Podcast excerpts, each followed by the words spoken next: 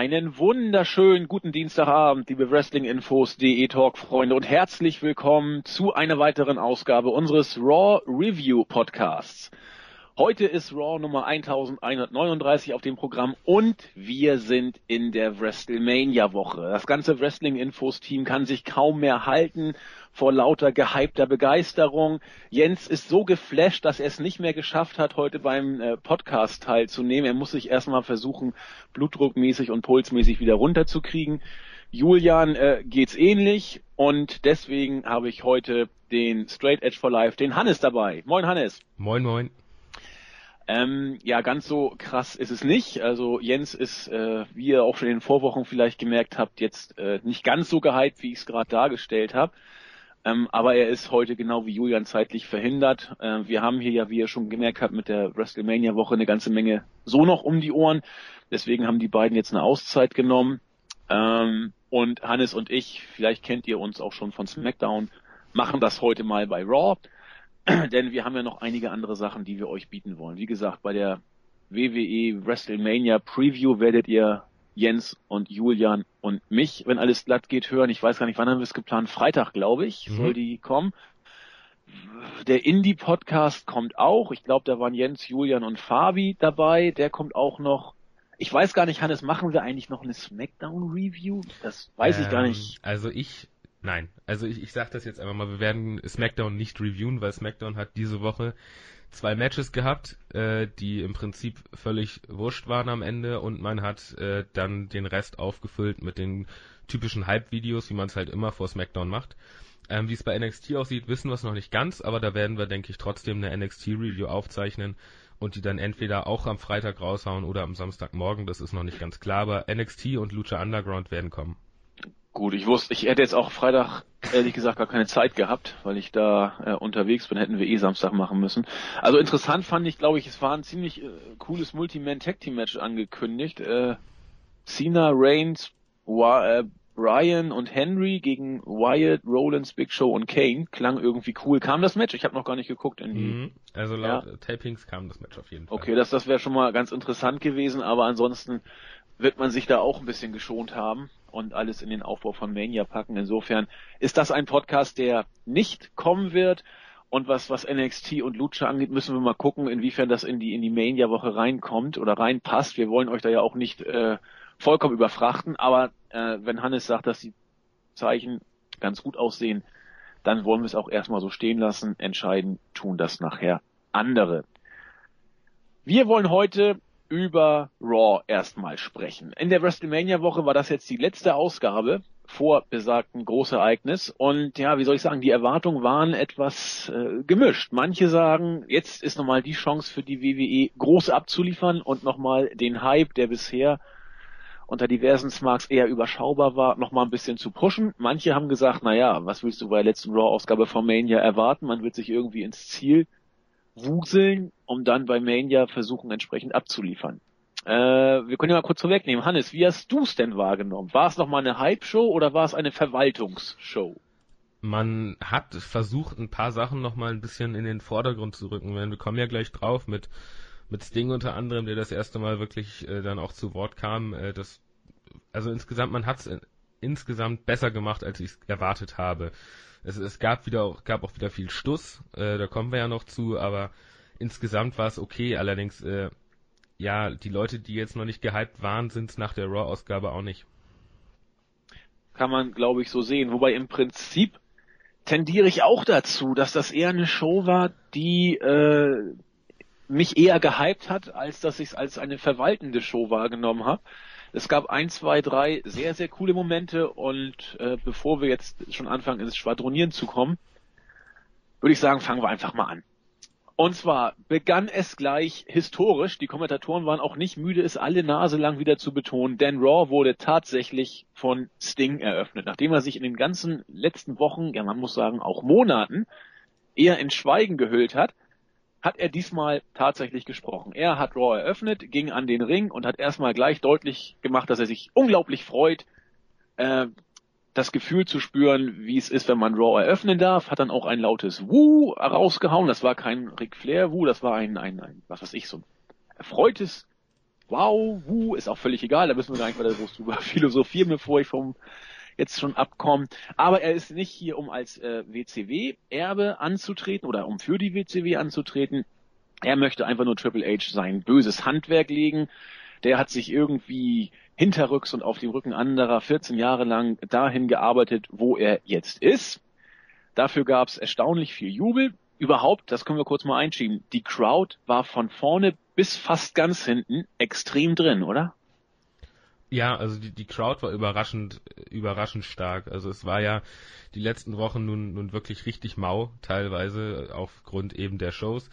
Äh, aber ich, ich kann mir auch vorstellen, dass einfach, wenn, wenn so einer wie Sting dann erstmal kommt, dass die Crowd dann auch erstmal heiß ist insgesamt. Und wenn die schon mal mit einer positiven Erwartung reingehen, kann das einfach dafür sorgen, dass auch die Crowd ein bisschen länger drin bleibt als zuletzt. Also zuletzt hat man ja schon, ab und an war sie mal drin, dann war wieder gar nichts und äh, jetzt, jetzt hat man es ganz gut, hingekriegt, die Crowd irgendwie heiß zu halten und äh, insgesamt äh, hat das, nicht, es trägt natürlich auch immer gut zu einer Show bei, wenn, wenn die Crowd irgendwie drin ist, weil die Atmosphäre einfach dadurch nochmal etwas, etwas besser wirkt und das hat man gut hingekriegt die Woche.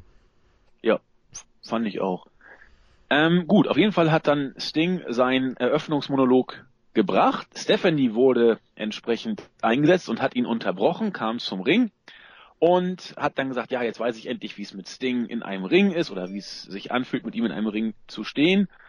Ähm, bla bla blub. Sting wäre eigentlich auch nur ein, ein Hund, der nicht von der WCW weggekommen wäre und so weiter und so fort. Irgendwann hat dann Sting gesagt, ja, jetzt weiß ich endlich, wie es ist, auch mal dich kennenzulernen. Schön, dass das endlich so ist. Und äh, es ist auch schön zu sehen, dass du dich genau wie eine kleine Göre aufführst, die, wie er das gesagt, die von ihrem, äh, von ihrer Familie immer alles in den Hintern geschoben bekommen hat. So hat er es nicht gesagt, aber immer alles äh, bekommen hat, was sie wollte und irgendwie trotzdem dachte, sie habe das verdient. So, daraufhin hat Stephanie dann zu einem Schlag ausgeholt den hat Sting elegant gekontert und dann kam das erste bei diesem Segment, was ich richtig klasse fand. Hunters Musik kam, Sting hat äh, ja überrascht geguckt und Stephanie hat großartiges Minenspiel. Also sie, sie kann diesen arroganten, siegessicheren Blick so gut wie kaum eine andere. Wie dem auch sei, er kam dann an den Ring. Hunter wurde dann noch von Stephanie, die sich mittlerweile dann aus dem Griff befreien konnte oder rausgelassen wurde, mit dem Baseball, Schwachsinn, mit dem äh, Sledgehammer ausgestattet und wollte in den Ring. Aber da hatte Sting bereits seinerseits den Baseballschläger gezückt und äh, es gab ein Stare-Down. Hunter hat zweimal so getan, als wollte er wirklich in den Ring. Natürlich kam es nicht so, so weit. Und am Ende hat sich Hunter zurückgezogen. Stings Musik wurde gespielt und ein, ja, ich fand klasse Eröffnungssegment war zu Ende. Ein, ein, ein bockstarkes Eröffnungssegment meiner Meinung nach. Also man hat äh, wenn man es geschafft hat, mich auf irgendein Match in irgendeiner Weise zu halten, dann auf dieses, weil vorher wusste man irgendwie nicht so wirklich, was, was das jetzt soll, weil beide hatten nicht so wirklich Angriffspunkte gegenseitig und jetzt haben sie zumindest mal so einen, so einen Gegenüberstand gehabt und es war nicht Heath Slater, der, der Triple H gegenüberstand und sowas und äh, auch dieser Moment, als dann beide mit ihren, mit ihren äh, Signature-Waffen da standen, das das, das war alles schon richtig, richtig gut aufgebaut und Stephanie McMahon, ja, ich, ich sag's immer wieder, das ist von, vom, vom Schauspielerischen her, ist das wohl mit das Beste, was man, was man so hat, weil äh, die Rolle, die sie im Moment spielt, die ist ihr halt auch auf den Leib geschnitten, so geschneidert und das ist, ist absolut großartig. Und äh, nach dem Eröffnungssegment habe ich gedacht, okay, äh, das guckst du dir mal weiter an, das ist ja schon mal ein guter Kick-Off für Raw. Ja. Also ich gehöre zu denen, die dieses Mal den Bericht wieder vorher gelesen hatten und ich habe auch im Wort reingeschrieben, boah, das liest sich ja extrem langweilig. Und wenn man sich das Segment jetzt mal einfach nur so von, von dem anguckt, was es ist, äh, Sting kommt, Stephanie labert ihn an, er labert zurück, sie will ihn hauen, er hält sie fest, Hunter kommt, es wird ein Staredown angedeutet, toll. Das ist genau so eine belanglose Kiste, wie man sie auch vor Raw genauso erwartet hätte aber die Protagonisten haben da echt das Maximale rausgeholt. Also auch, auch Sting, der ist reingekommen. Ich bin also nie ein großer Sting-Fan gewesen, aber er hat's drauf. Er, er hat's drauf gehabt. Äh, gut, das Historische bei diesem Moment kommt natürlich noch ein bisschen dazu. Aber er kann es einfach mit, mit, mit der Crowd zu spielen. Dann mit Stephanie, die beiden haben sich gut hochgeschaukelt. Äh, es kommt auch noch dazu, dass die Crowd eben wirklich gut war dieses Mal. Und wenn bei so einem Segment äh, die Halle dabei ist, ähm, und du gute Leute im Ring hast, die promomäßig was drauf haben, dann klappt auch so ein an und für sich recht belangloses Segment und wird, wie du sagtest, eine bockstarke Kiste. Hat Ich- mich überrascht. Ich, ich will da nur mal, also nicht, dass es da jetzt rankommt, aber von der Art her erinnerte das so ein bisschen an das äh, Shield und Wyatt Segment vor, vor ganz langer Zeit mal, als, als es dann immer mal angedeutet wurde, dass die jetzt doch äh, vor dem Match schon aufeinander losgehen und dann aber wieder doch jemand zurückgehalten wurde. Und äh, wenn die Crowd, die, die Crowd ist halt wirklich ein entscheidender Faktor. Wenn die da drin ist und äh, mitmacht, dann ist das ist, ist ein, wie du schon sagtest, etwas belangloses Segment, ein richtig starkes Segment, was nochmal ein bisschen hyped auf das Match. Und da habe ich mich so ein bisschen dran erinnert gefühlt, weil ja auch immer so dieser Moment war, geht er jetzt rein oder nicht, lässt er sich provozieren oder nicht. Und Stephanie da immer so die, äh, die Schlauere war, die dann gesagt hat, hebst dir auf. Und ähm, das, wie gesagt, also besser kann man eigentlich, konnte man Raw eigentlich unter den Umständen jetzt nicht starten. Also an dieses Segment habe ich mich auch ein Stück weit erinnert gefühlt, das du angesprochen hast. Das war das, wo zuerst die die Wyatts auf den Apron gehen, dann die Shield und und und äh, ein Schritt hat ausgereicht, um die Halle zum Kochen zu bringen. So so nah dran waren wir meines Erachtens hier nicht, aber äh, es erinnerte entfernt in der Tat auch mich daran, finde ich auch. Gut, hatten wir also ein ordentliches bis verdammt gutes Eröffnungssegment. Und dann ging es erstmal im alten Trott weiter. Äh, die Zuschauer wurden auf die WWE-App hingewiesen äh, und man durfte sich auch den Gegner von Randy Orton heute aussuchen. Zur Wahl standen also Big Show, glaube ich. Wer noch? Kane. Ich hab, hab, weißt du, ich kann mich noch an Big Show erinnern und natürlich die Stooges mit Seth Rollins im Handicap-Match. Als ob da nicht klar war, wie das ausgehen würde. Ferner wurde angedeutet, dass Paige und AJ heute die Chance bekommen, besser gesagt Paige oder AJ, die Chance bekommen, ein Divas Title Match gegen Nikki Bella zu haben. Und die beiden haben darüber diskutiert, wer von den beiden denn jetzt diese Chance nutzen darf. Ja, willst du dazu erstmal groß was sagen? Ich enthalte mich.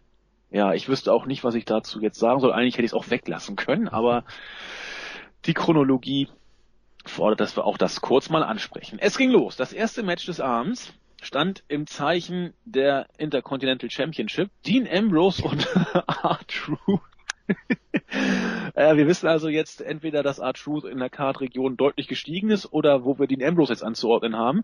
Haben immerhin gewonnen gegen Stardust und Luke Harper. Äh, zehneinhalb Minuten. Das Match war, war nicht schlecht, hat mir gut gefallen. R-Truth hat sogar den Pin eingeholt. Gut, zwar nur gegen Stardust, aber immerhin. Äh, Barrett war nebenbei auch noch am Kommentatorenpult, hat dazu irgendwie äh, sein, sein Senf abgegeben, was er immer, finde ich, ziemlich klasse macht. Ja, das war's. Nee, Gutes das Match. war's, es, es war's nicht. Äh, wer nämlich dann weiter verfolgt hat, wie dann, also Ambrose ist ganz unten angekommen, weil wer mit R-Truth nach einem Sieg im Ring irgendwelche Scheiße. komischen Hip-Hop-Scheiß-Dance-Moves anbringt, äh, der ist endgültig in, in, in der tiefsten Kacke angekommen. Also wirklich, da fängt Dean Ambrose, der größte Psychopath an, plötzlich mit R-Truth. Ich habe die ganze Zeit gehofft, jetzt verpasst er ihm gleich noch eine oder sowas. Irgend- Aber er tanzt mit ihm, umarmt ihn und geht dann einfach weg. Das, Ich hab's- das, alter Vater. Du hast ja oh recht. Gott, ich hab du hast das, es verdrängt. Ich hab's, ich hab's wirklich verdrängt und ich habe mich da vorhin noch so drüber aufgeregt, dass, dass er diesen so komischen Art Truth Tanz da mitmacht, in Ordnung. Also wenn er ihm noch eine mitgibt, sogar Ja. richtig gut. Aber dieses Umarmen, also man hat richtig gemerkt, wie Dean Ambrose innerlich am Kotzen war. Dass das und, und Art Truth hat sich gefreut wie wie, wie ein Schneekönig ähm, dass er da mit den Ambrose im Ring war und das hat ihm überhaupt nicht gefallen. Das war ein aufgeskriptetes Schrottsegment, ähm, was natürlich von ganz oben so äh, gewollt war, aber du hast ja recht, das war ja der Tiefpunkt. Ich habe nur aufgeschrieben, gutes Match, schlimmes Ende. Und jetzt weiß ich, was ich mit schlimmem Ende meinte. Es war nicht, dass Art Truth das Ding gewonnen hat, oder, sondern es war oh, der Nachgang. Entschuldige, ich hab's verdrängt. Ja, dafür bin ich ja da. Gut, dass du es nochmal äh, mir äh, in Erinnerung gerufen hast. Verdammt. Oder ja. auch nicht gut. Doch, doch, das muss erwähnt werden. Ganz, ganz schlimm. Äh, ja. Äh, weitere Bemerkungen zu dieser Ansetzung. Nein. Gut. Kurz und knackig. Wir haben ja auch noch was vor heute. Dann wurde auf das, ich, ich, ich sag's vorweg, ein, eine ideale Mischung zwischen Lowlight und Highlight des Abends hingewiesen. Die Konfrontation zwischen Roman Reigns und Brock Lesnar. Irgendwie hatte das alles, was man von einer Promo-Sequenz erwartet. Wir wollen dem jetzt hier noch nicht weiter vorgreifen. Es war alles dabei. Ähm, ja, ansonsten hat man sich wieder eingeschleimt bei den Special Olympics 2015 in LA. Ich glaube, sie haben es dann die World Games genannt, äh, on air. Und wir haben ein Interview von Roman Reigns erlebt. Er saß cool, entschlossen, mit festem Blick und hat erzählt, dass er das bei WrestleMania er kann und er wird und so weiter und so fort. Hannes. Ah, das ist äh, diese diese Promos von den von den Top Faces, die dann irgendwann aufsteigen, die sind ja zum Glück immer sehr verschieden.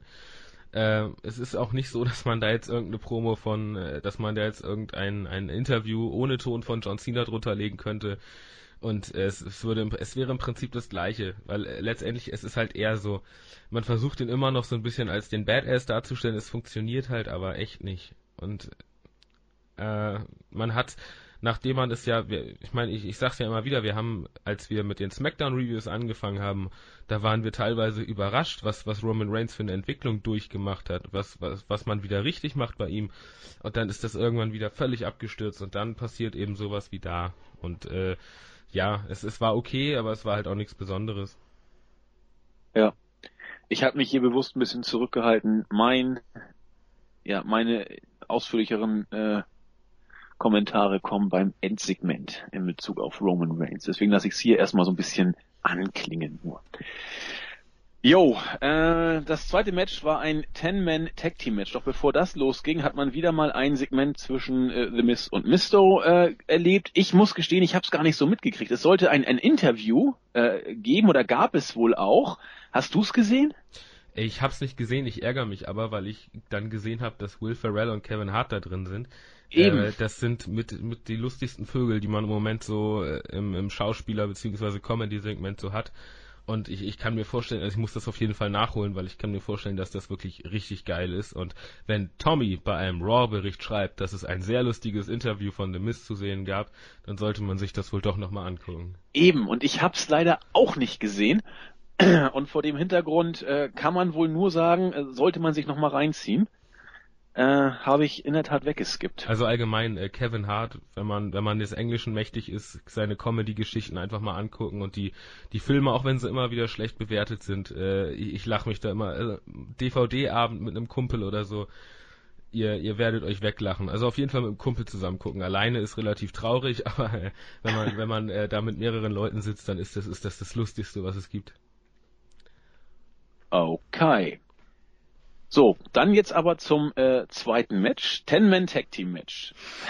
Eric Rowan, Ryback, Darren Young, Titus O'Neill und Zack Ryder gewannen gegen The Miz, Damien Mistosendo, Adam Rose und die Ascension. Ähm, ja, nachdem Ryback mal wieder den Shellshock angesetzt hat, innerhalb von unter sechs Minuten. Ich habe mir hierzu nur aufgeschrieben, Wrestling macht auch bei durchschnittlichen Matches Spaß, wenn die Crowd drin ist, und das war sie hier, und Ryder gewinnt. Ryder, Ryder ist vor allem äh, im, im, Fernsehen und das nicht äh, nur in einem, einem Segment, wo er gerade neben einem steht, der niedergeschlagen wurde. Ähm, also ja, also die, man merkt einfach immer wieder, wie die Crowd einfach einen Unterschied ausmachen kann, wenn sie drin ist. Und ich meine, dass, dass Zack Ryder immer noch der ist halt immer noch over. Das, das ist halt einfach so. Und wahrscheinlich ist er auch gerade over, weil er halt komplett raus aus den Shows ist und jeder sich freut, wenn er dann mal wieder ins Fernsehen kommt. Äh, warum man dieses Match jetzt angesetzt hat, weiß ich nicht. Aber äh, ja, ja Battle, Battle Royale Hype Match soll es sein. Das, äh, ja, da will ich jetzt gar nicht zu sehr drauf eingehen, weil äh, Hype Match, also wenn man so eine Battle Royale hypen will, dann dann hat man ein schlechtes Creative Team, aber das ist ja bekannt. Aber äh, ja, es ist, das Match war okay. Äh, Ryback räumt ja im Moment irgendwie alles ab und äh, also und, und The Miz ist ja, ist ja inzwischen auch ganz unten angekommen. Also es war jetzt das wievielte Mal, dass er gegen Ryback im Shellshock verliert? Das dritte Mal in Folge. Ja. Und, äh, Raw, SmackDown, Raw. Stimmt, genau so war's. Und äh, von daher, ja, viel mehr muss man da glaube ich gar nicht zu sagen. Zack Ryder am Fernsehen ist schön. Ja, habe ich. Also das war, ich habe bewusst auf Zack Ryder geachtet, weil ich dachte, na, ob er überhaupt in den Ring darf. Aber er durfte, durfte auch ein paar gute Aktionen zeigen, durfte auch eine ganze Menge einstecken. Vor allem von ähm, das meine ich jetzt. Ja, genau, meine ich jetzt aber gar nicht mal so negativ. Also er hat relativ viel äh, In-Ring-Zeit bekommen und äh, das hat mich einfach gefreut. Und äh, die Battle Royale, da sind nun mal Geeks drin und äh, wie will man sonst machen? Und ich finde so ein Five oder Ten Man Tag Team Match finde ich eigentlich immer so ganz ganz nett. Das kann man mal machen und da fällt es auch nicht auf, wenn man ein Geek ist. Insofern war es okay. Also ich habe schon schlimmere Sachen erlebt. Ähm, für mich ist klar, dass Ryback die Battle Royale nicht gewinnen wird, weil er dafür von den Kommentatoren unglaublich als Top-Favorit äh, immer äh, gehypt wurde. Ich habe letztens bei Brian Alvarez in einer äh, ja, Wrestling Observer Radio, ich weiß nicht mit wem er das gemacht hat, ähm, auf jeden Fall nicht mit Melzer, sagt er, dass äh, unter den Fachleuten tatsächlich Mistow der Favorit sein soll für die Battle Royale. Hast du da was gehört oder hast du einen Favorit? Ähm, ich ich habe nichts in der nichts dergleichen gehört. Ich, ich kann es mir allerdings vorstellen, dass man dann halt endgültig diesen, diesen, äh, diesen, die Trennung will man ja dann wahrscheinlich da durchziehen von von The Miz und Mister, auch wenn ich behaupte, dass die seit drei Wochen, drei Monaten, sechs Monaten durchgezogen ist und man es nur noch nicht so wirklich wahrhaben will. Äh, ja, äh, klar kann Misto das Ding gewinnen, was es ihm dann bringt, weiß ich nicht. Aber äh, er wird da mit einem viel zu großen Pokal rumlaufen. äh, aber ansonsten, ja, ist, ist Seamus eigentlich noch in der Ja, das ist die Frage. Also bei Seamus ist es umstritten, was mit ihm passieren soll. Manche sagen, er kommt ins Leather-Match und kostet Brian den Titel, um dann eine Feder mit Brian zu machen. Äh, die Experten munkeln, dass Brian aber nach wie vor nach Plänen von Vince immer noch der Top-Favorit auf den äh, Sieg im IC-Title-Match sein soll. Und das bringt uns dann zur zweiten Variante, nämlich der, dass Seamus tatsächlich bei der Battle Royale zurückkommt. Und äh, wenn er da zurückkommt, wird er die entweder gewinnen oder äh, er wird vielleicht äh, gegen Ende den, den Superstar Ryback rausschmeißen, dann vielleicht selbst eliminiert werden, was auch immer, und dann schließt sich eine Fehde mit Ryback an, der ja zurzeit auch relativ hoch gepusht wird. Ähm, und Seamus muss dann Heel turn. Also irgendwas in der Richtung könnte da passieren. Mhm. Lassen wir uns überraschen. Äh, ich, hoffe nur, dass es nicht die Überraschung ist, die, die da großspurig angekündigt wird, weil das wäre eine grobe Enttäuschung. Mal Ja, wieder. vor allen Dingen, weil sie jetzt ganz groß angekündigt wurde, als was Ja. ganz, ganz Großes. So ungefähr wie der Streetbruch des, des Undertakers, so ungefähr.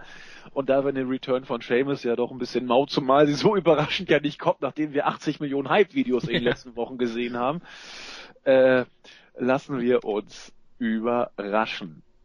Gut, ähm, dann ging es weiter. Randy Orton war im Ring und wir wissen ja noch, äh, dass Randy Ortons Gegner per äh, Abstimmung gewählt werden durfte. Wie nicht anders zu erwarten, über drei Viertel aller abgestimmten Personen oder abgegebenen Stimmen haben sich für Seth Rollins und die Stooges ausgesprochen. Das Match war, na, es war eigentlich dann auch kein richtiges Match, muss man sagen. Ähm, zu Anfang sagte dann Rollins so, was, du willst mich im Ring, hat die Hand ausgestreckt.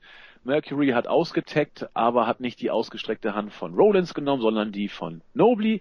Der ging in den Ring, wurde dann auch relativ schnell abgefertigt, äh, Mercury gleich mit.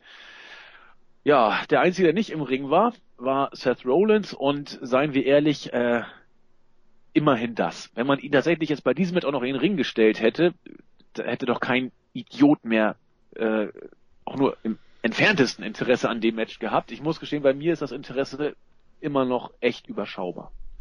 Ja, das, das Beste an dem Match wird das Match an sich, denke ich, sein, Ja. weil äh, ich denke, dass die beiden eine gute Show liefern werden. Äh, der Aufbau ist eine Katastrophe, so wie es bei vielen Matches ist. Ich meine, jedes Mal in jeder Weekly irgendwie treten die Leute gegeneinander an, die bei WrestleMania antreten sollen. Ich verweise da immer nur gerne auf NXT, da kommen Leute teilweise gar nicht äh, in, in 30 Zentimeter Körpernähe, bevor das Match überhaupt dann losgeht. Das ist ja das, was man bei NXT so stark macht und hier verheizt man halt einfach die Paarung, die man für WrestleMania geplant hat. Und das ist das, was ich nie verstehen werde. Nee, verstehe ich, verstehe ich eben auch nicht. Was mir hier aufgefallen ist, nach der Darstellung von Rollins, äh, ich habe jetzt diesen Montag mal wieder ganz bewusst drauf geachtet, äh, kann Rollins das Match eigentlich nicht verlieren bei Mania. Rollins kann das Match allgemein nicht verlieren, weil er dann komplett erstmal kaputt ist. Äh, Gerade nach dem Aufbau und äh, ich, ich glaube auch nicht, dass Orton jetzt äh, irgendwie gierig auf diesen Sieg ist. Äh, das kann ich mir nicht vorstellen. Ich, ich denke mal, Rollins wird das machen. Es, klar, es wird ein spannendes Match werden. Es wird zig RKOs und zig Kickouts und was weiß ich was und Curbstorms und was weiß ich nicht alles geben und äh, dann äh, wird man sehen. Also äh, man muss Rollins gewinnen lassen, anders funktioniert es nicht. Ja, haben wir auch schon drüber gesprochen. Viele sagen ja, uh, für Rollins wird sich ein Randy Orton nicht hinlegen. Ich sehe es genau wie du. Warum sollte sich Randy Orton für Rollins in so einem Match nicht hinlegen? Es, es geht um nichts. Orton ist derzeit nicht im Titel geschehen. Es wird ihm überhaupt nicht schaden, hier zu verlieren. Und äh, das Match wird, glaube ich, wirklich gut. Ich hoffe mal, dass wir kein, kein inflationäres Finisher-Festival erleben, dass das jeder mal aus dem Finisher des anderen einmal auskicken darf, ist okay vielleicht auch zweimal, wobei ich glaube, dafür wird die Zeit dann auch zu knapp zwischen den beiden. Aber ich glaube auch, äh, wenn Randy einen guten Tag hat, wird das eine, eine gute Kiste, auch wenn der Aufbau katastrophal war. Aber das Match wird gut. Das äh, denke ich auch. Gut, weiter geht's. Äh, ja, es werden dann äh, Ausschnitte aus dem äh, Beatdown von letzter Woche gezeigt, wo John, ach nee, Entschuldigung, Sit-Down-Interview mit John Cena. Und es wird ein, ein Match bekannt gegeben, äh, auf das ich mich schon so lange gefreut habe. Äh, Rusev wird mit Jack Swagger im Ring stehen und mal gucken, wie das ausgeht. Ferner äh, wird dann auch wieder gezeigt, wie AJ Lee und Page sich immer noch auseinandersetzen, wer denn jetzt das Match um die Divas Championship bestreiten soll. Mal gucken, wer am Ende das Rennen gemacht hat. Und wir bekommen es auch nämlich gleich schon geklärt. Page durfte antreten gegen Nikki Bella.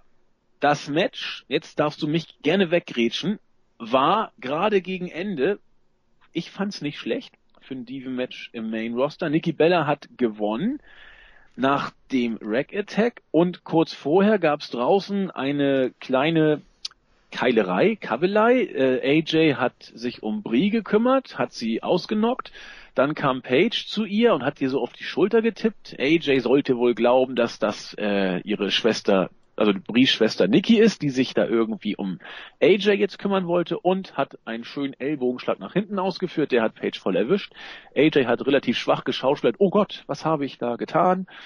Nikki rollt, äh, Nikki rollt Paige in Ring, Rack Attack und das war's. Und am Ende, das fand ich dann wieder nicht schlecht, gab es einen kleinen Beatdown zwischen Paige und AJ.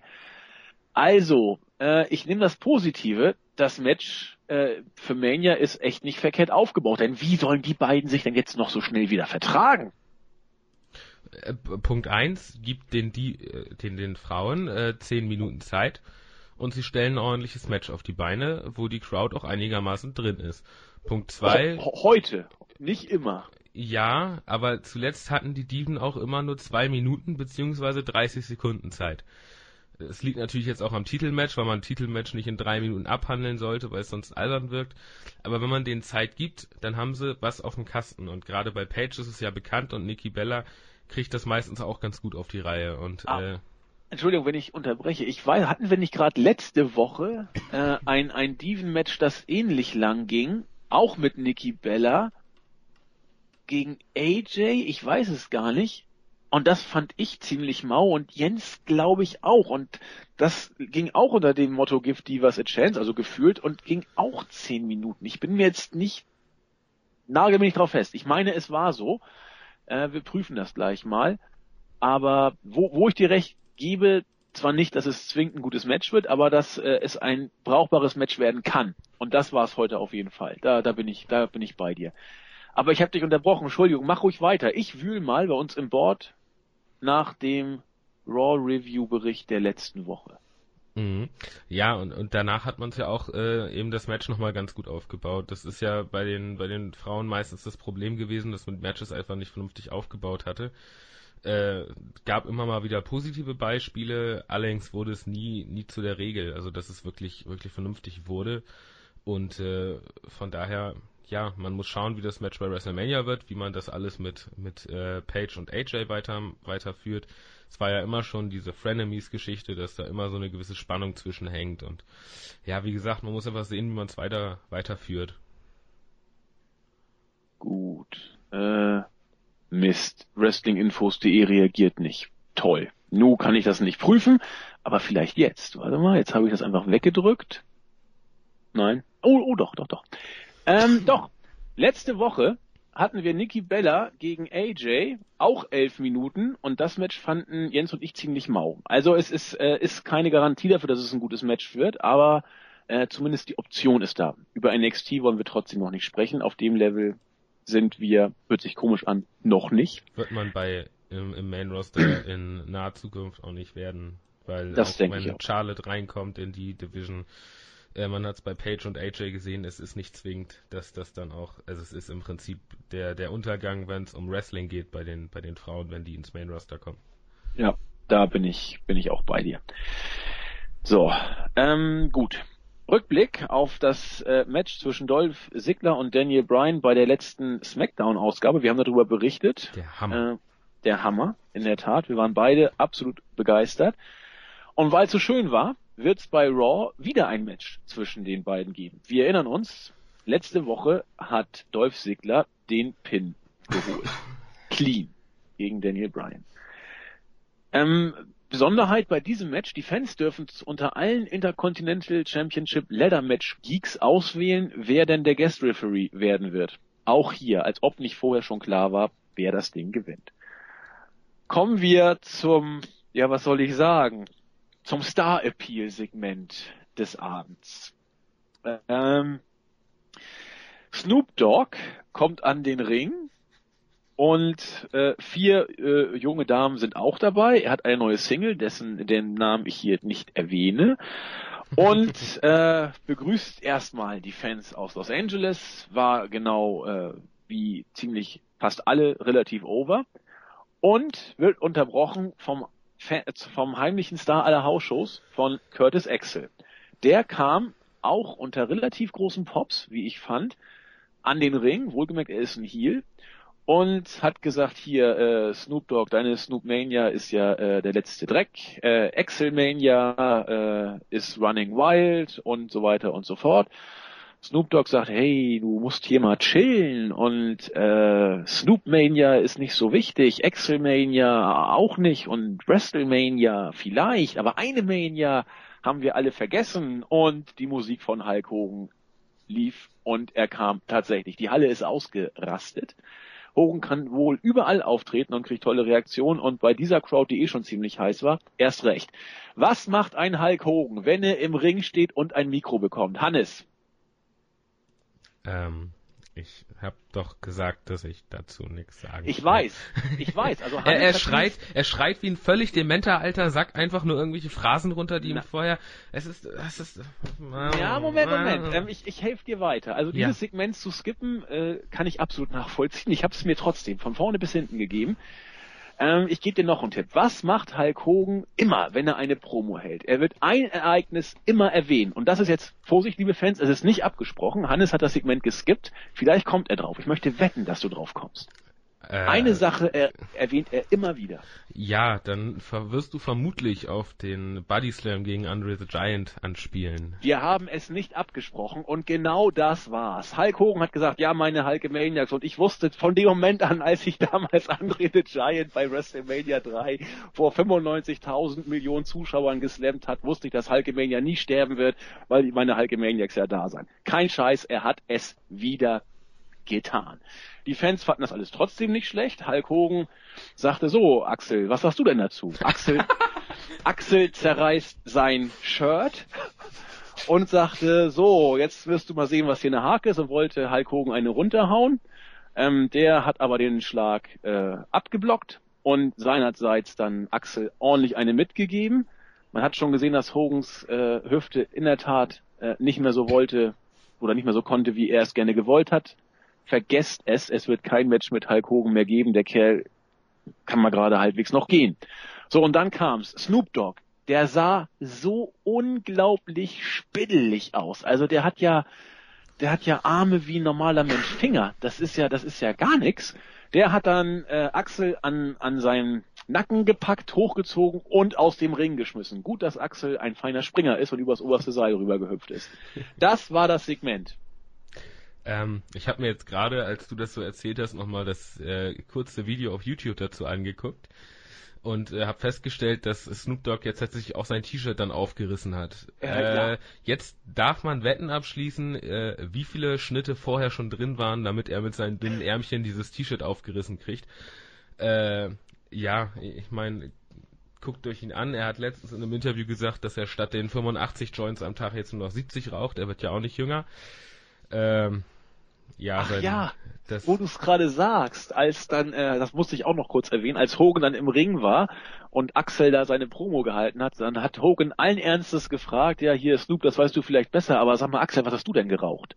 Kein Scheiß. PG? du Scheiße.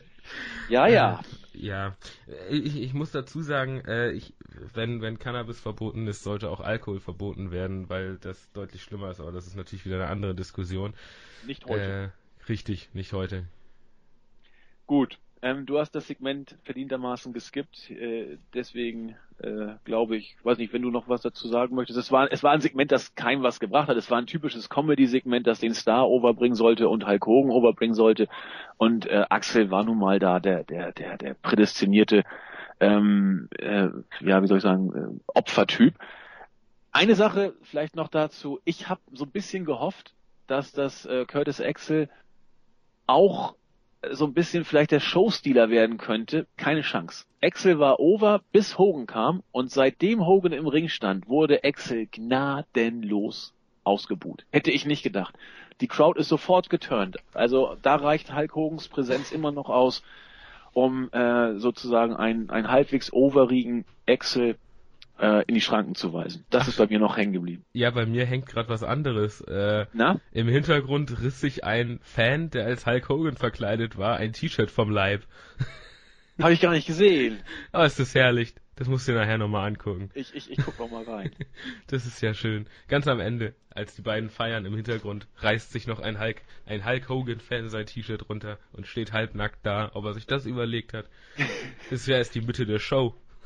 Ja, aber wir, wir haben doch gelernt, bei der WWE darf man sich doch gar nicht mehr als, als ein Worker verkleiden. Da wurden doch äh, Leute zurechtgewiesen, die sich äh, als ihre Idole verkleidet haben, wohl weil es die Falschen waren letzte Woche. Ja, aber egal. Hulk Hogan äh, kannst ja keinen abweisen, der sich als Nationalheld Hulk Hogan verkleidet. Das wäre ja nee, Katastrophe.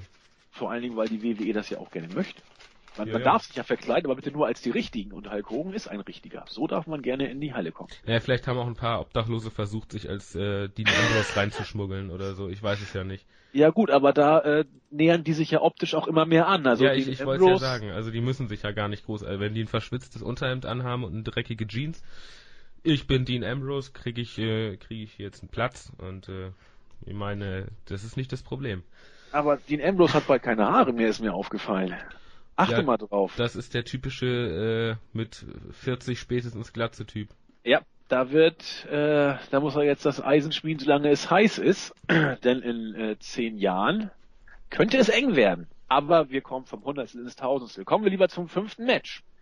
Six-Man Tag Team Match. Die Los Matadores und Torito gewannen gegen Tyson Kidd und Cesaro mit Natalia. Ich könnte schwören, dieses Match hat man auch schon mal vor nicht so langer Zeit gesehen. Ich glaube, das war Freitag. Könnte sein. Ja. Könnte sein.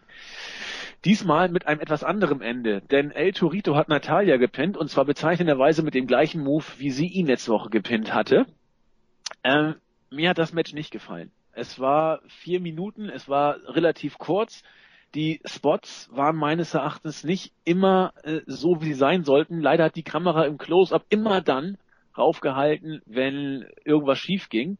Zum Beispiel diese eine äh, Aktion von, ich weiß nicht, welcher Matador das war, war das eine Harry Rana, äh, wo, wo er schon wieder auf dem Boden war und die Beine oder die Füße schon zum Slingshot äh, fertig hatte und dann Cesaro erst losgelaufen ist. Das, ja, ich weiß, was du meinst. Das sah, das sah einfach nicht, nicht, nicht so doll aus und auch sonst wirkte es für mich einfach zu, zu, zu fokussiert. Also das Match letzte Woche fand ich deutlich besser. Ja, letzte Woche waren die Aktionen einfach sauberer und trotzdem mit Tempo ausgeführt und ich meine, einmal kann man es ja machen, dass Natalia und El Torito jetzt, ich meine, ich hoffe jetzt nicht, dass sie eine Fehde zwischen den beiden aufbauen, weil dann wird's richtig albern, aber äh, ich meine, das ist jetzt ja schon so ein kleines Privatding, was die da haben und jetzt steht es unentschieden, das heißt, eins kriegen wir noch. Äh, ja, mal schauen, wer sich da, wer da die Oberhand behält. Also ich fand das Match auch nicht, auch nicht prickelnd. Das war eins der, der schwächsten, die ich bis jetzt auch von, von Cesaro und Kid gesehen ja. habe, die da einfach auch nicht gut harmoniert haben mit, mit den Los Matadores. Das war einfach teilweise schlecht abgesprochen, vermute ich, und teilweise richtig mies ausgeführt und äh, da muss, muss man ein bisschen noch dran arbeiten, scheinbar. Ja, sehe ich genauso. Also wir haben uns da vorher auch nicht abgesprochen. Äh, das war hingeklatscht und äh, ja, lieblos und nachlässig geworkt teilweise. Ach ja, die Usos waren nebenbei auch da. Es heißt jetzt, dass Jay Uso tatsächlich bei WrestleMania wieder fit ist und ran wird können. Zwar immer noch nicht ganz fit, aber man will es wohl so machen, dass man in diesem Tag Team Match, äh, dieses vier Team Tag Team Match, äh, nur äh, den anderen Uso, wie halt Jimmy, Jimmy Uso entsprechend häufig einsetzt und Jay viele Pausen gönnen will. Also er wird wohl bei Mania dabei sein. Ist ja, der neueste Stand. Freue ich mich für ihn. Ich meine, das ist ja, ja. schon immer noch was Besonderes und äh, will man jetzt auch nicht unbedingt verpassen. Auch wenn es nur die Pre-Show ist, aber immerhin. Ja, trotzdem ist es, äh, gilt es für viele dann ja auch als WrestleMania-Moment. Es ist ja letztendlich auch WrestleMania, ob es jetzt Pre-Show ist oder nicht. Äh, ist, glaube ich, gerade so Leuten wie den Usos dann am Ende egal. Völlig richtig, sehe ich auch so. Also es sei, sei Jay Uso auch dann gegönnt. Und ist doch gut, dass es noch geklappt hat. Hoffentlich geht's auch gut. Dann, äh, ja, gut, Bad News Barrett wird im Lockerroom von Kane angesprochen, äh, muss im Endeffekt dann den Gürtel abgeben, weil Kane ihn ja jetzt über den Ring kleben möchte, damit man das Leather Match entsprechend schon inszenieren kann. Ja gut, find Barrett jetzt nicht wirklich toll, aber es nützt ja nichts, es ist ja von oben angeordnet. Was haben wir noch? Genau, die Smackdown-Ankündigung des äh, Eight-Man-Tag-Team-Matches, was wir eben schon kurz angesprochen haben. Und dann das von mir schon so herbeigesehnte sechste Match. Rusev musste gegen Jack Swagger ran und er hat gewonnen im Accolade nach den üblichen viereinhalb Minuten. Es war alles wie immer. Also es war ein Standard-Match, das wir schon tausendmal so gesehen haben. Darf ich ganz kurz? Ja. Ich hoffe, das hört man. einen Moment.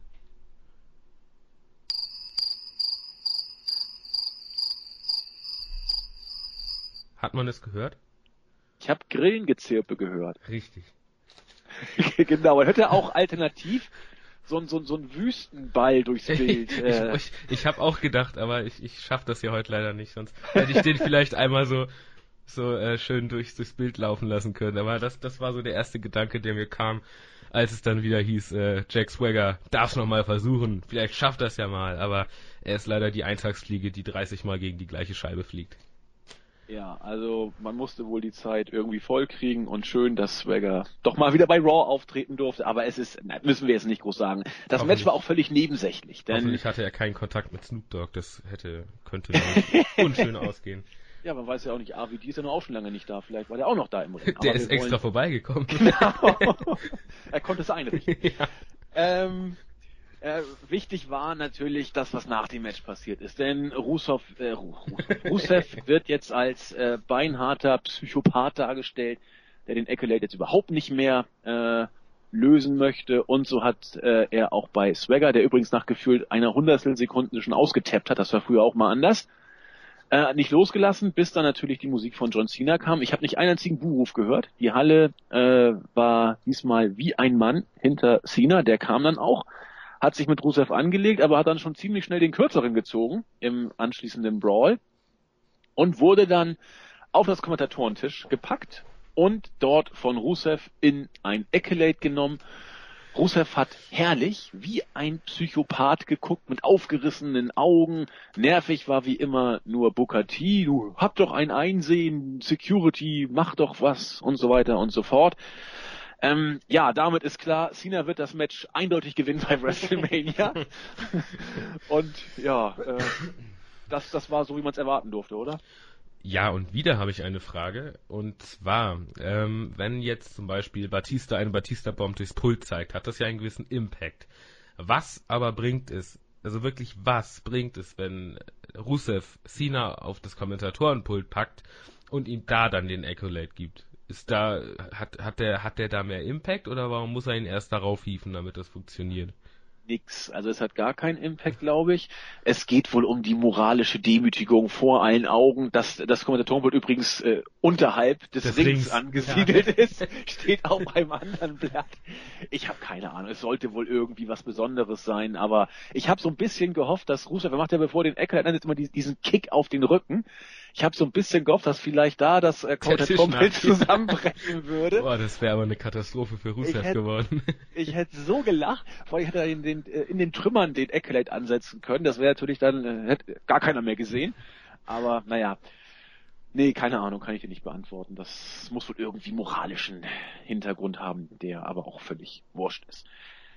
Gut, jetzt muss ich gestehen, habe ich was geskippt. Bray Wyatt hält eine Promo. Oh, ich, es hat mich die nicht hast, interessiert. Die hast du geskippt? Ja, es hat war mich interessiert. Bockstark. Also die war, also man hat, er hat ja seit langem mal wieder wirklich im Ring dann seine Promo gehalten. Äh, also die, ich fand jetzt nicht nicht unbedingt den Inhalt. Also der Inhalt war halt schon wieder, er hat hat er den Undertaker, ich weiß, hat er ihn schon mal namentlich wirklich erwähnt? Weiß ich nicht. Also, wirklich, also er hat ihn jetzt halt erwähnt. Es, es flackerten so ein bisschen die Lichter und sowas. Da ging das Publikum dann steil, weil jetzt alle dachten, der Taker kommt. Äh, aber insgesamt, die, die Promo war halt wirklich, äh, es war ja zum, zum Schluss, war es in den Videos ja nur noch dieses, es war ja so ein bisschen das monotone, psychopathische Gerede.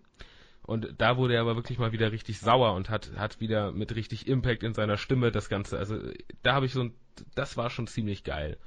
Und äh, ich, ich kann mir jetzt vorstellen, dass da so, so Konsorten wie Jens äh, wieder, wieder was zu mäkeln haben, aber meine Güte, ich, ich fand's geil und ich habe mich davon unterhalten gefühlt und das lasse ich mir auch nicht kaputt machen. Und äh, ich, ich freue mich auf das Match, weil der Undertaker, die letzten Bilder von ihm, äh, er sah wieder richtig, richtig fit aus und äh, hat, hat wieder vernünftig Gewicht draufgekriegt und sowas. Und wenn er sich nicht wieder gleich eine Gehirnerschütterung zuzieht, dann äh, kann das ein richtig starkes Match werden. Und ich bleib, wenn, wenn Bray Wyatt im Ring seine Promos halten darf, ist das einfach stark, weil in den Videos, ich meine, das ist ja auch wirklich immer nur so ein bisschen monoton und er stand dann da halt und die, die, die Kameralichter, die, die dann immer von den Fans ja angemacht werden, haben da so geleuchtet im Dunkeln und die Lichter flackerten und man ist dann in die äh, in die Totale gegangen und das das war schon bildlich und von der vom vom Sound her war das war das richtig geil. Also da das das war für mich das stärkste Segment im Prinzip von der ganzen Show. Das das stretcht sich noch höher ein als das Anfangssegment. Oha, dann sollte ich vielleicht doch mal reingucken. Also es ist vom Inhalt nicht viel Neues. Das ist, ist klar, das, das wird man jetzt auch nicht mehr ein, äh, irgendwie sechs Tage vor WrestleMania kriegt man das nicht mehr hin, ohne den Taker reinzubringen. Was ja wahrscheinlich nicht, jetzt nicht unbedingt ging. Am Ende hat er dann halt auch noch diese Undertaker-Pose gemacht und You will rest in peace. Das, das hatte Impact, verdammt. Und man hat äh, für mich das Match damit so ein bisschen interessanter gemacht. Und äh, das, das zu schaffen nach dem Aufbau, äh, das ist schon, ist schon nicht ganz so schlecht. Ja, cool.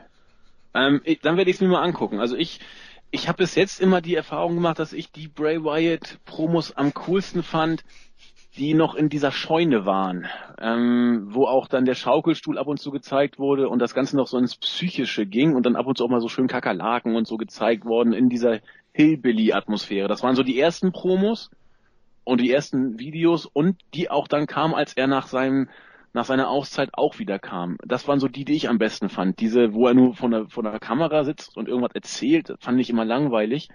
Aber dann werde ich mir die vielleicht mal angucken, wobei ich äh, nicht der größte Bray Wyatt Promo-Fan bin, obwohl er es natürlich drauf hat. Ich guck's mir mal an. Und so wie du es gerade lobend dargestellt hast. Und die Fans waren drin. Also die Fans waren äh, klar auf der Seite des Undertakers, weil meistens ist, sind die Fans halt auf der Seite des Undertakers und haben halt dann gechantet und das war dann irgendwann der Moment, wo Bray Wyatt sich richtig hochgeschaukelt hat an der ganzen Geschichte und ab dann wurde es halt richtig stark und äh, das, äh, ich fand's stark und äh, man muss ja auch mal lobende Worte finden im Ja, auf jeden Raw Fall. Review. Auf jeden Fall.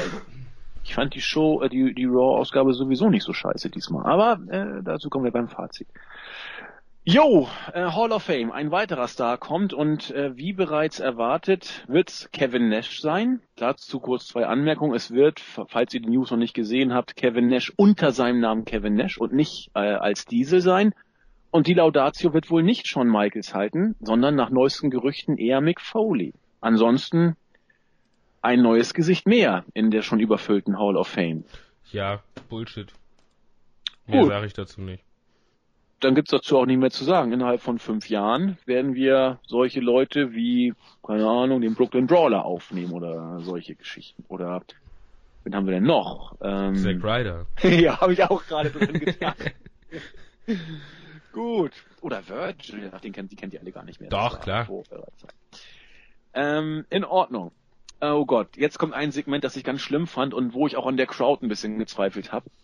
ähm, mein, mein absoluter Liebling, Natalia, hat hinter, ist das eine spanische Wand? Äh, weiß nicht, wie man das nennt, äh, hinter einer äh, Umziehwand, will ich es mal nennen, sich noch hübscher gemacht, als sie meines Erachtens eh schon ist.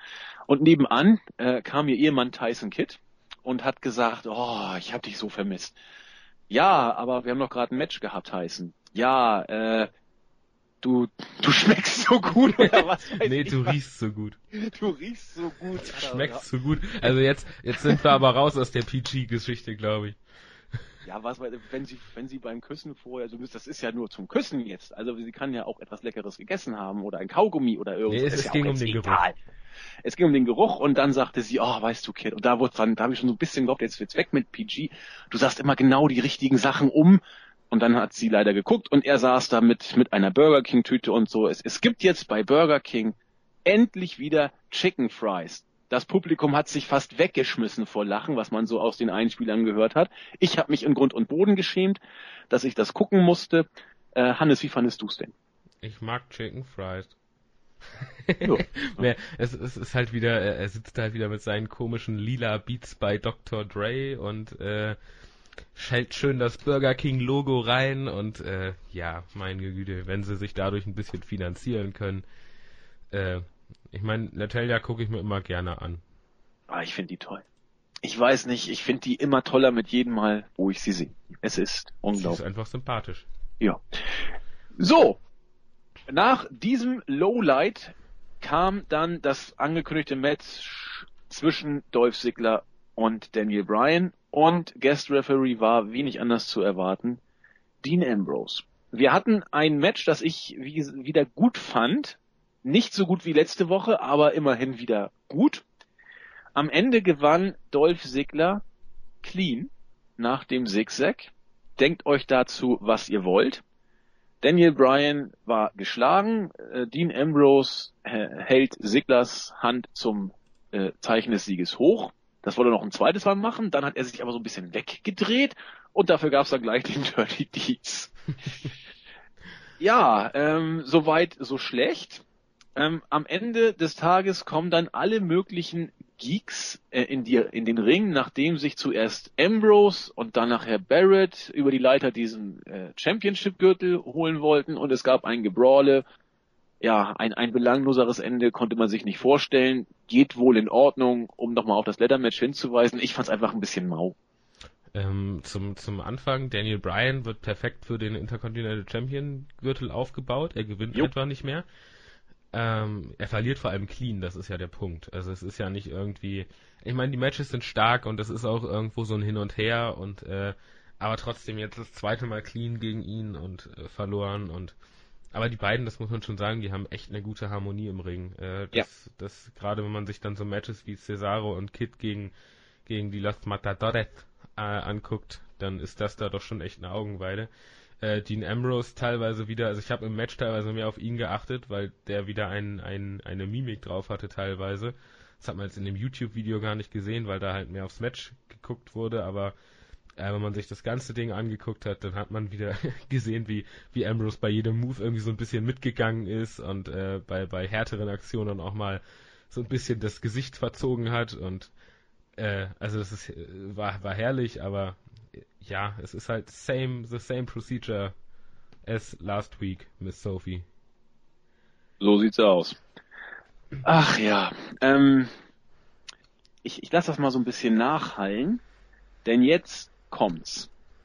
Ähm, an und für sich natürlich das Highlight der Show. Ich habe mir davon überhaupt nicht viel versprochen, aber es war zumindest beachtenswert, will ich mal sagen. Es geht hier um das groß angekündigte Zusammentreffen von Brock Lesnar und Roman Reigns. Ach so, oh, Gott, ich dachte, was, was, was hast du denn jetzt? Äh, es kam davor noch dieses komische Video von, von LL Cool. Ich hab gedacht, das, das, ich hab, hab nee, gedacht nee. was, was ist denn jetzt los? Das Highlight der Show? Was ist denn nun los? Aber nee, das, das, gut, das, das bestrafe ich, du einfach. Das bestrafe ich mit Ignoranz. Möchtest du das dazu noch was sagen, Nein, Hannes? um Gottes Willen. Ich möchte dazu auch nichts sagen. Ich habe mich nur gerade sehr gewundert über diese Aussage. Nein, oh Gott. Nein, sei mir nicht böse. Ich äh, habe das, ich habe es mir auch nicht angeguckt. Ich, muss ich gestehen. Ich auch nicht. Gut, dann äh, man muss auch Prioritäten setzen bei so einer Show. Ähm, wie gesagt, das Zusammentreffen von Brock Lesnar und Roman Reigns. Zuerst alles wie gehabt. Äh, Heyman und Lesnar kommen an den Ring. Heyman hält eine starke Promo. Super. Ähm, du wirst es nicht können und deswegen wirst du es auch nicht schaffen. So ungefähr. You, äh, Brock Lesnar, was hat er gesagt? Äh, he, he will show you that you can't and therefore you won't. Irgendwie so hat er das gesagt. Ich fand's, ich fand's klasse. Insofern, er hat, äh, er hat super den Main Event gehypt, er hat super Lesnar overgebracht und er hat den, den Teppich ausgerollt für eine gigantische Entrance von Roman Reigns, die dann auch kam. Und ich war, ich war sprachlos, wie bei dieser Crowd, die wirklich von der ersten bis zur letzten Sekunde voll drin war, wie, wie, wie, ja, wie, wie belanglos die Reaktion der Crowd war, als Roman Reigns Musik ertönte. Und ich war mir so sicher, jetzt wird die Crowd steil gehen. Sie, sie ist heiß, sie ist drin. Heyman hat perfekt den Ball zugespielt. Es war nicht totenstill, aber es gab ein bisschen Höflichkeitsapplaus. Der war auch relativ schnell wieder vorbei. Dann äh, gab es einen Stare-Down. Reigns hat ein bisschen was gesagt und dann ging's los. Lesnar hält den Gürtel hoch. Ähm, so ein bisschen die Spannung stieg. Reigns schnappt sich den Gürtel, da gab's noch so ein Oh-Effekt in der Crowd, hält ihn selber hoch und wird gnadenlos ausgebuht. Ich glaube, nicht ein einziger in der Halle hat in diesem Segment gejubelt. Er wurde ausgebuht und dann nachher wurden beide ausgebuht, völlig zu Recht, für ein kindisches Gezanke um den Gürtel. Gib mir ihn, ich will ihn bitte. Zurück, äh, zu, zum Glück schnell ausgeblendet um dann deutlich zu machen, beide haben die Hand am Gürtel, wie wird's wohl ausgehen? Dieses Segment ging am Ende voll in die Hose. So, jetzt, jetzt du. Ja, im Prinzip kann ich da nicht mehr viel zu sagen. äh, es, es, wurden, es wurde komplett lächerlich gemacht am Ende mit diesem, diesem, diesem Rumgezanke, wie zwei Kinder im Sandkasten, die sich nicht einigen können, wer jetzt mit dem Ding spielen darf. Mit äh, dem Ding? Mit dem Gürtel. Äh, auch auch ja, ich meine, das ist das, was was Roman Reigns am Sonntag erwarten am Sonntag erwarten wird, nichts anderes.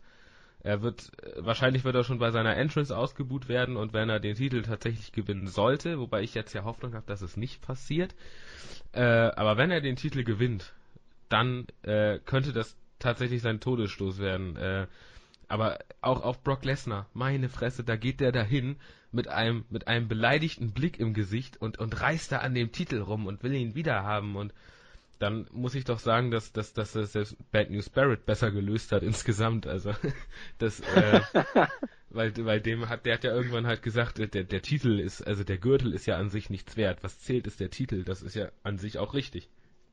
Ja. Und äh, ja, also für Roman Reigns äh, war das völlig kontraproduktiv und wie du es gesa bereits gesagt hast, man hat eine gute Chance völlig verbaut.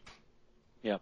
Positiv, Lesners Drei-Tage-Bart, nicht schlecht. Wer rasiert, verliert, gibt ihm so ein bisschen mehr markantes Image. Aber ich muss noch mal kurz drauf zurückkommen. Wenn Roman Reigns bei einer Crowd, die so drin ist, nach einer Raw-Ausgabe, die ich durchaus nicht schlecht fand oder nicht so schlecht fand, wie sie sich beim ersten Lesen angefühlt hat. Ich fand es über weite Strecken wirklich in Ordnung.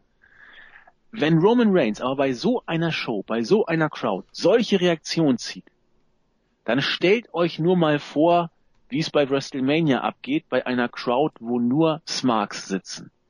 Wenn das ein Fingerzeig ist auf das, was bei WrestleMania passiert, wird Roman Reigns da sein Waterloo erleben. Das wird so gegen die Wand gefahren werden. Meine Fresse. Und da tut mir Reigns, ja, ich weiß, das tut mir aber nicht leid, doch, er tut mir da ein Stück weit leid, ähm, weil er ja bemüht ist im Rahmen seiner Möglichkeiten, weil er im Lockerroom, wie man heute ja auch in der News gelesen hat, von den Workern durchaus angesehen ist, menschlich und auch von der Art und Weise, wie er sich als Wrestler interpretiert und auch gerne viel lernt. Meine Fresse, das wird nix.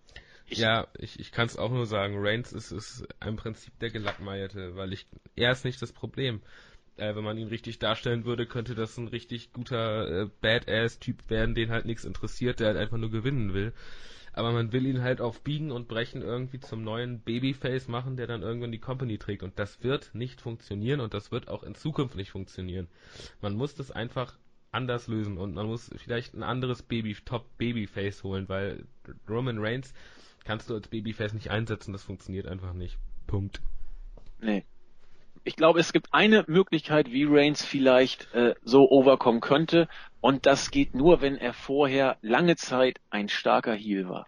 Dann kommt er von selbst over. Das, das glaube ich, könnte so klappen. Aber jetzt kommen wir schon wieder, das wäre wieder was für ein Reapin. Wie kann man Reigns noch retten oder sowas in der Art? Wir werden das in den nächsten Monaten oder Wochen vielleicht nochmal bringen. Aber das Experiment Reigns als Babyface könnte sich diesen Sonntag auf erbärmlichste Art und Weise erledigt haben und dann äh, mit dem Heel-Turn bei Raw danach. Bin ich mal gespannt. Aber als Babyface ist er für mich, und das war für mich noch nie so deutlich wie heute, es ist gescheitert. Also wenn bei WrestleMania nicht ein Wunder passiert, war's das mit Babyface für Reigns. Und äh, ich, ich werde auf die Reaktion ganz genau achten, wie der Entrance bei Mania wird. Meine Fresse, lassen wir uns überraschen. Hannes, dein Fazit. Ähm, also es, äh, ich, ich nenne es jetzt mal die Go-Home-Show für, für WrestleMania, weil SmackDown kommt ja nicht mehr. Äh, und das für, für die Go-Home-Show war es halt insgesamt zu wenig. Es war allerdings besser als die letzten Wochen. Äh, allerdings nicht besser als SmackDown, dass ich, dass ich das mal sagen werde, meine Güte. Ähm, also fünfeinhalb, sechs Punkte, mehr gebe ich nicht. Jo. Ich fand es über weite Strecken gut. Gerade für eine Go-Home-Show fand ich es okay, weil ich habe befürchtet, dass die Go-Home-Show nochmal ein Aufkochen äh, der Fäden auf schwachem Niveau ist. Es gab einige gute Lichtblicke. Katastrophal war, wie gesagt, das Ende der, ja, der Main-Fäde für den Main-Event. Und zwar nicht nur, weil die Reaktionen für Reigns eher schwach waren, sondern weil das Endsegment auch Lesnar so dermaßen lächerlich gemacht hat. Also meine Fresse, The Beast Incarnate im Sandkasten, hör mir auf. Ansonsten war es über weite Strecken, wie gesagt, in Ordnung. Also sechs, sechseinhalb, sieben, irgendwo in dem Dreh, da würde ich mich einpendeln. Die letzten Wochen waren schwach. Dieses Mal war es okay. Ähm, auf WrestleMania bin ich dadurch trotzdem noch nicht viel mehr gehypt als vorher. Bestenfalls das Ding Hunter Match. Aber auch da muss ich gestehen, lasse ich es auf mich zukommen. Mal gucken. Ähm, gut, darüber werden wir auch bei der WrestleMania Preview noch sprechen. Wie gesagt, wenn alles glatt geht, Julian, Jens und ich. Ich könnte mir vorstellen, Hannes, du wirst als Backup wieder bereitstehen. Aber Donnerstag sicher. wollen wir aufnehmen, genau. So kennen wir dich. Und in dem Sinne bleibt uns gewogen. Wir haben äh, noch die große WrestleMania-Woche bei WrestlingInfos.de. Montag fingen wir an mit den Statistiken rund um WrestleMania. Schaut mal rein.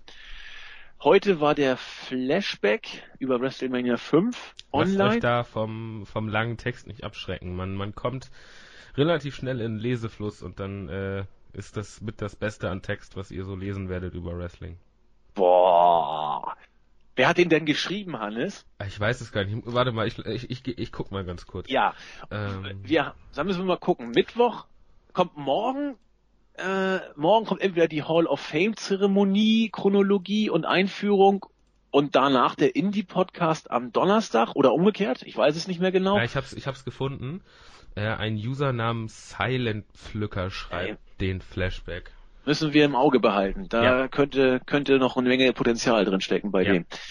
Ähm, Freitag, wie gesagt, die WrestleMania Preview und Samstag und Sonntag die Roundtables, vielleicht Samstag auch Lucha und NXT Podcast. Hannes und Buvi und Christos und Julian werden sich dann noch absprechen. Und dann am Sonntag, wie gesagt, Mania Live. Hannes, du wirst dabei sein, glaube ich. Ich, probier's. Also ich, ich, ich muss zwar am nächsten Tag arbeiten, oh. allerdings äh, habe ich die habe ich die Frühschicht. Das heißt, ich kann quasi von WrestleMania in die Dusche hüpfen, von der Dusche raus und dann zum Zug. Äh, und dann bin ich, äh, bin ich, denke ich, live dabei. Alte Taube, Respekt. Also ich bin auf jeden Fall dabei. Ähm, Bei Twitter werden wir dabei sein. Wir haben ja auch unseren Live-Chat. Da wird Jens und Julia noch ein bisschen mehr zu sagen bei der Preview am Freitag. Wir sind auf jeden Fall für euch da und ansonsten, wenn ihr noch was mehr wissen wollt, schreibt hier runter was, sonst kommt ins Board, fragt uns da. Wir sind für euch da, 24 Stunden hätte ich beinahe gesagt, was sogar fast passt, denn in der Nacht ist äh, Jens immer wach, morgens früh Julian, du und ich und tagsüber wir eigentlich alle. Insofern das 24 Stunden rundum sorglos Paket gibt's bei uns und jetzt habe ich auch genug gelabert, halt jetzt meine Fresse. Sag vielen Dank Hannes. Es war ja. mir eine Ehre. Und mir ist es immer ein Vergnügen. In diesem Sinne bis die